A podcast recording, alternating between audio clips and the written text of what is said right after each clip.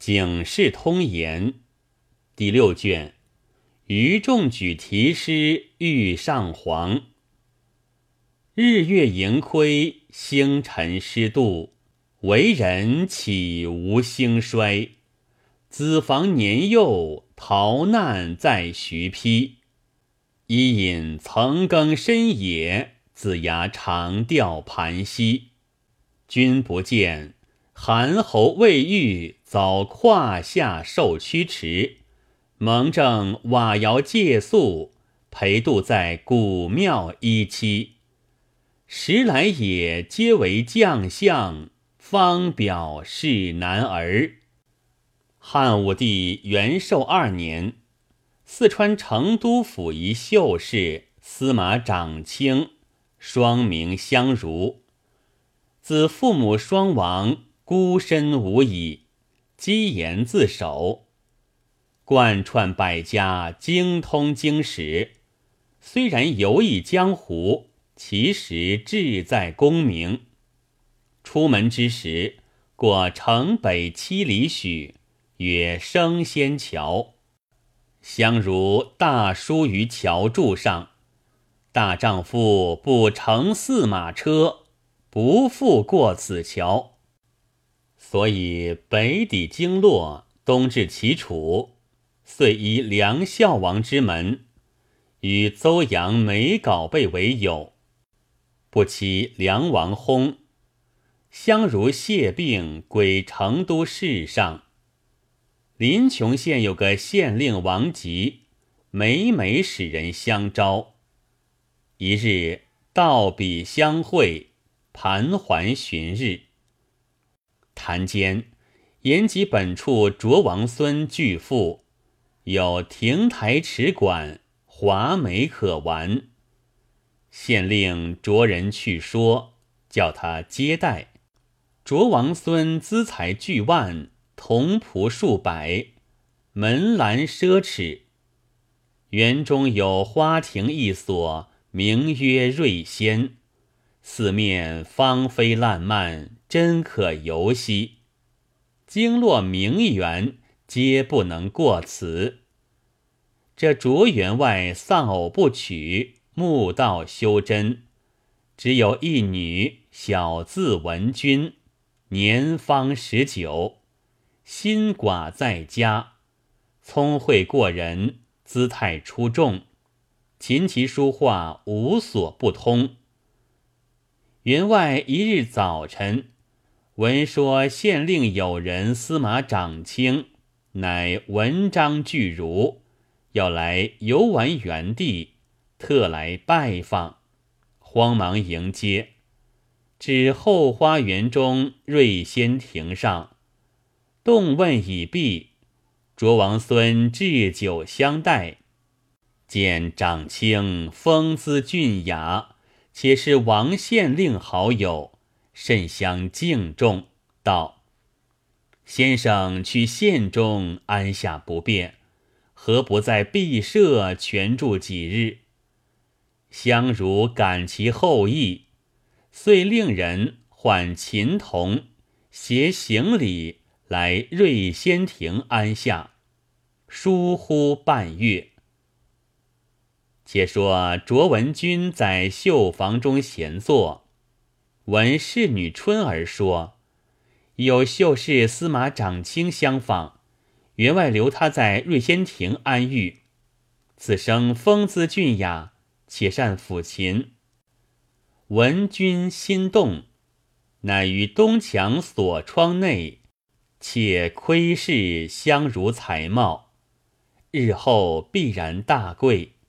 但不知有期无期，我若得如此之丈夫，平生愿足。怎奈此人单嫖屡空，若待媒正求亲，俺父亲决然不肯。倘若错过此人，在后难得。过了两日，女使春儿见小姐双眉愁蹙，必有所思。乃对小姐道：“今夜三月十五日，月色光明，何不在花园中散闷则个？小姐口中不说，心下思量：自见了那秀才，日夜废寝忘餐，放心不下。我今主意已定，虽然有亏妇道，是我一世前程。收拾了些金珠首饰，吩咐春儿安排酒果。今夜与你赏月散闷。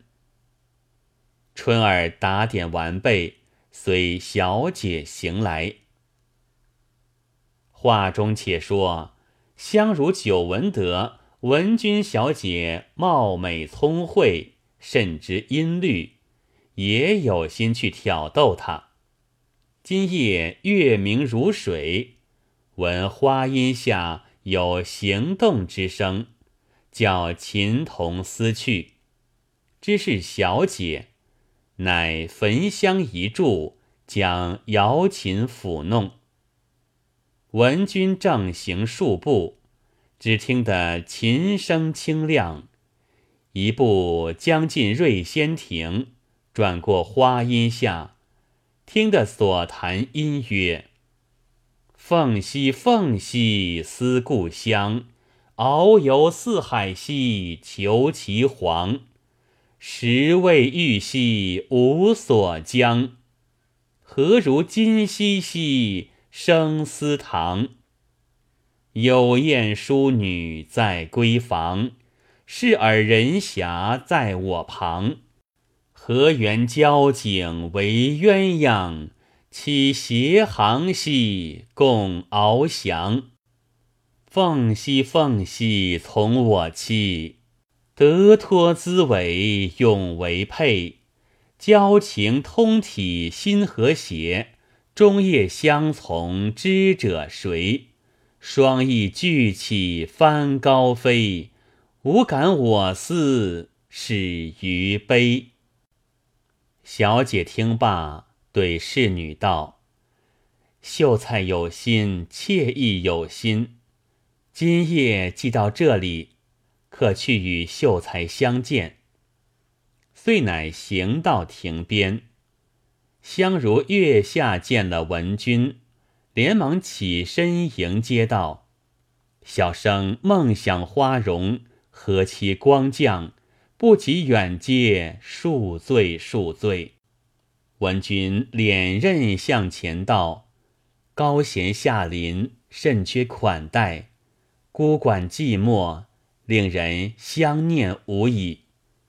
香如道：“不劳小姐挂意，小生有琴一张，自能消遣。”文君笑道：“先生不必迂阔，琴中之意，妾已备之。”相如跪下告道：“小生得见花颜，死也甘心。”文君道：“请起，且今夜到此，与先生赏月，同饮三杯。”春儿拍酒果于瑞仙亭上，文君相如对饮。相如细视文君，果然生得眉如翠羽，肌如白雪，振袖衣披锦长。浓不短，纤不长，临溪双落斧，对月两嫦娥。酒行数巡，闻君令春儿收拾前去，我便回来。香如道：“小姐不嫌寒漏，愿就枕席之欢。”文君笑道：“妾欲奉终身羁肘。”岂在一时欢爱乎？香如问道：“小姐即将安出？”文君道：“如今收拾了些金珠在此，不如今夜同离此间，别处居住。倘后父亲想念，搬回一家玩具，岂不美哉？”当下二人同下瑞仙亭。出后园而走，却是鳌鱼脱却金钩去，摆尾摇头，更不回。且说春儿至天明，不见小姐在房，亭子上又寻不见，报与老员外得知。寻到瑞仙亭上，和香如都不见。员外道：“香如是文学之士，唯此禽兽之行。小贱人。”你也自幼读书，岂不闻女子事无善为，行无独出？你不闻父命，私奔苟合，非吾女也。欲要送之于官，怎奈家丑不可外扬，故而终止。且看他有何面目，相见亲戚。从此隐忍无语，亦不追寻。却说相如与文君到家，相如自思囊谢庆然，难以度日。想我浑家乃富贵之女，岂知如此寂寞？所喜者略无韵色，颇为贤达。他料想司马长卿必有发达时分，正愁闷间，闻君至，相如道：“日与浑家商议，欲做些小营运，奈无资本。”闻君道：“我首饰拆串，尽可变卖，但我父亲万贯家财，岂不能周济一女？”如今不若开张酒肆，妾自当炉。若父亲知之，必然懊悔。相如从其言，修造房屋，开店卖酒。文君亲自当炉记账。忽一日，卓王孙家童有事到成都府，入寺饮酒，事有凑巧。正来到司马长卿寺中，见当炉之父乃是主翁小姐，吃了一惊，慌忙走回林琼，报与员外知道。员外满面羞惭，不肯认女，但杜门不见宾客而已。再说相如夫妇卖酒，约有半年。忽有天使捧着一纸诏书，问司马相如名字，到于寺中，说道：“朝廷官先生所作子虚赋，文章浩烂，超越古人，观礼叹赏，飘飘然有凌云之志气，恨不得与此人同时。”有杨德义奏言。此赋是臣之同理，司马长卿所作，现在成都闲居。天子大喜，特差小官来征召，走马临朝，不许迟延。相如收拾行装，及时要行。闻君道：“官人此行富贵，则怕忘了瑞仙亭上。”相如道。小生受小姐大恩，方恨未报，何出此言？闻君道，秀才们也有两般，有那君子如，不论贫富，志性不移；有那小人如，贫时又一般，富时就忘了。相如道，小姐放心，夫妻二人不忍相别。临行，文君又嘱道：“此时已岁提桥至，莫负当炉敌弃人。”且不说相如同天使登城，却说卓王孙有家童从长安回，听得杨得意举荐司马相如，蒙朝廷征召去了，自言。我女儿有先见之明，未见此人才貌双全，必然显达，所以成了亲事。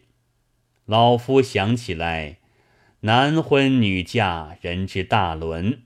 我女婿不得官时，我先带侍女春儿同往成都去望，乃是父子之情，无人笑我。若是他得了官时去看他，叫人道我驱使奉侍。次日，带同春儿径到成都府寻见文君。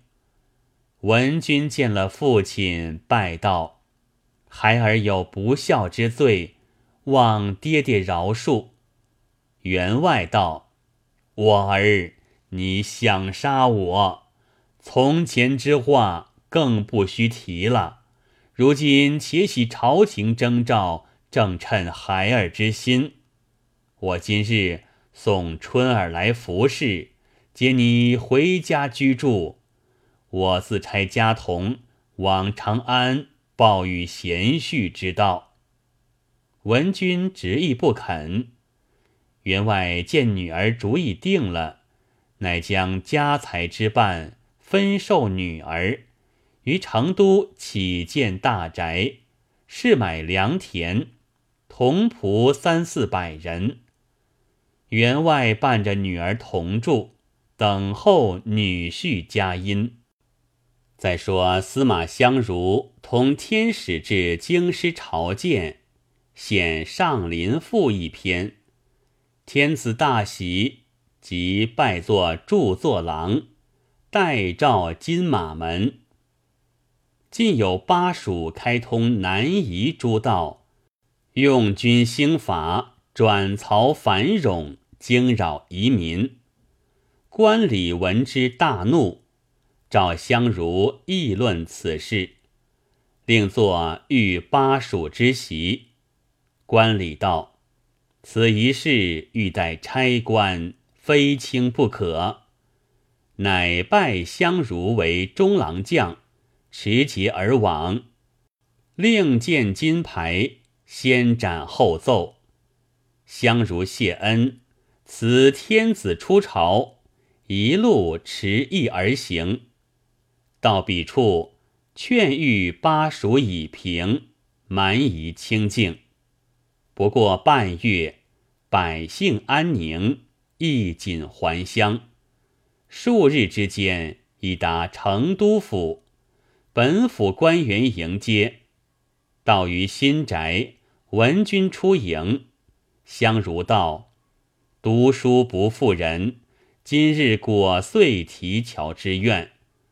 闻君道，更有一喜，你丈人先到这里迎接。相如连声不敢不敢。老员外出外见，相如向前施礼，彼此相谢，排筵贺喜。自此遂为成都富士。有诗为证：“夜静瑶台月正圆，清风淅沥满林峦。朱弦漫促相思调，不是知音不与弹。”